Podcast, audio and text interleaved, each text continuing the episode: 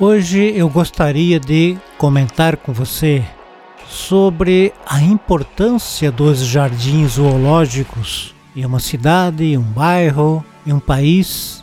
Por que, que existem jardins zoológicos? Os jardins zoológicos têm um papel fundamental para a proteção da biodiversidade e para a preservação de animais ameaçados de extinção.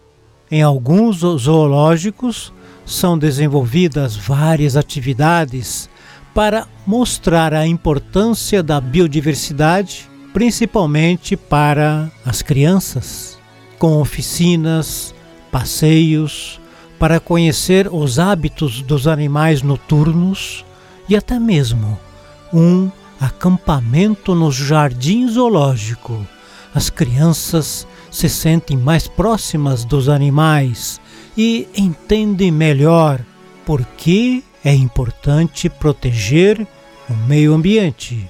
Outras ações realizadas em alguns zoológicos para a proteção das espécies é a reprodução assistida de alguns mamíferos, como por exemplo o cachorro do mato, e a incubação artificial de aves. Contudo, nem todos os zoológicos têm essas iniciativas, muitas vezes devido ao alto custo das pesquisas.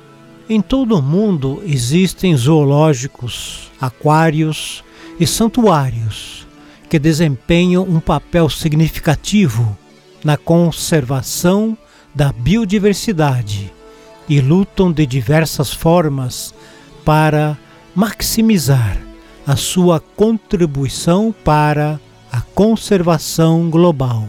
Cerca de 60 anos atrás, essas instituições começaram a perceber seu potencial como uma força positiva e influente para a conservação da vida selvagem e passaram a incluir, de forma crescente, a preservação das espécies como parte principal da sua missão global.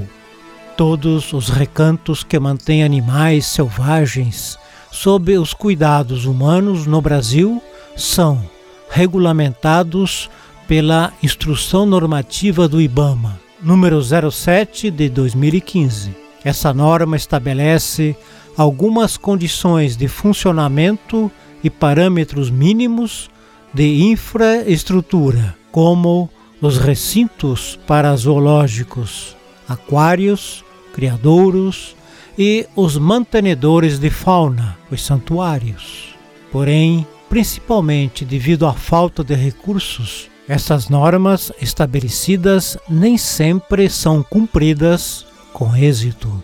Os zoológicos, que são instituições municipais em especial, não costumam cobrar taxa para visitação e são mantidos prioritariamente pelos repasses realizados pelo governo local.